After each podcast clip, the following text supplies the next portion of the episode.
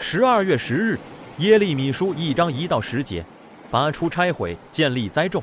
耶利米书始于神的呼召，暗示耶利米的生平是从神呼召开始被赋予重要意义。二到三节里，我们知道耶利米的释放经历了四个君王：约西亚、约雅敬、约雅斤、西底家。这四位君王的统治时间里，约西亚王的时期最为安定，之后都是内忧外患，民不聊生，战火连连。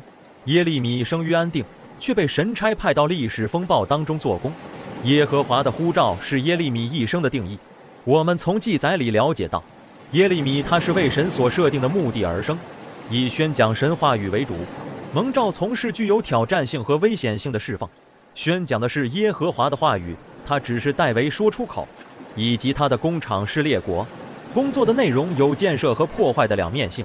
当耶和华的呼召临到耶利米，他的反应让人想到摩西，神没有强迫他屈服，反而耐心的劝导，循循善诱的说服他接受，而且有多番的保证。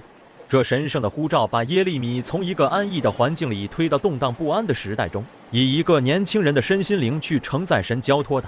在大时代中的大使命确实不易。我们人总喜欢走容易的路，但神偏偏让人走上艰难崎岖的路途。难道是神可以要刁难人？其实是神在我们舒适圈之外的世界里，仍在忙碌地做着各种的工作。他呼召自己的子民来做他命定的工，就是极大的恩典。问题是我们当中的谁会甘心乐意与他同工？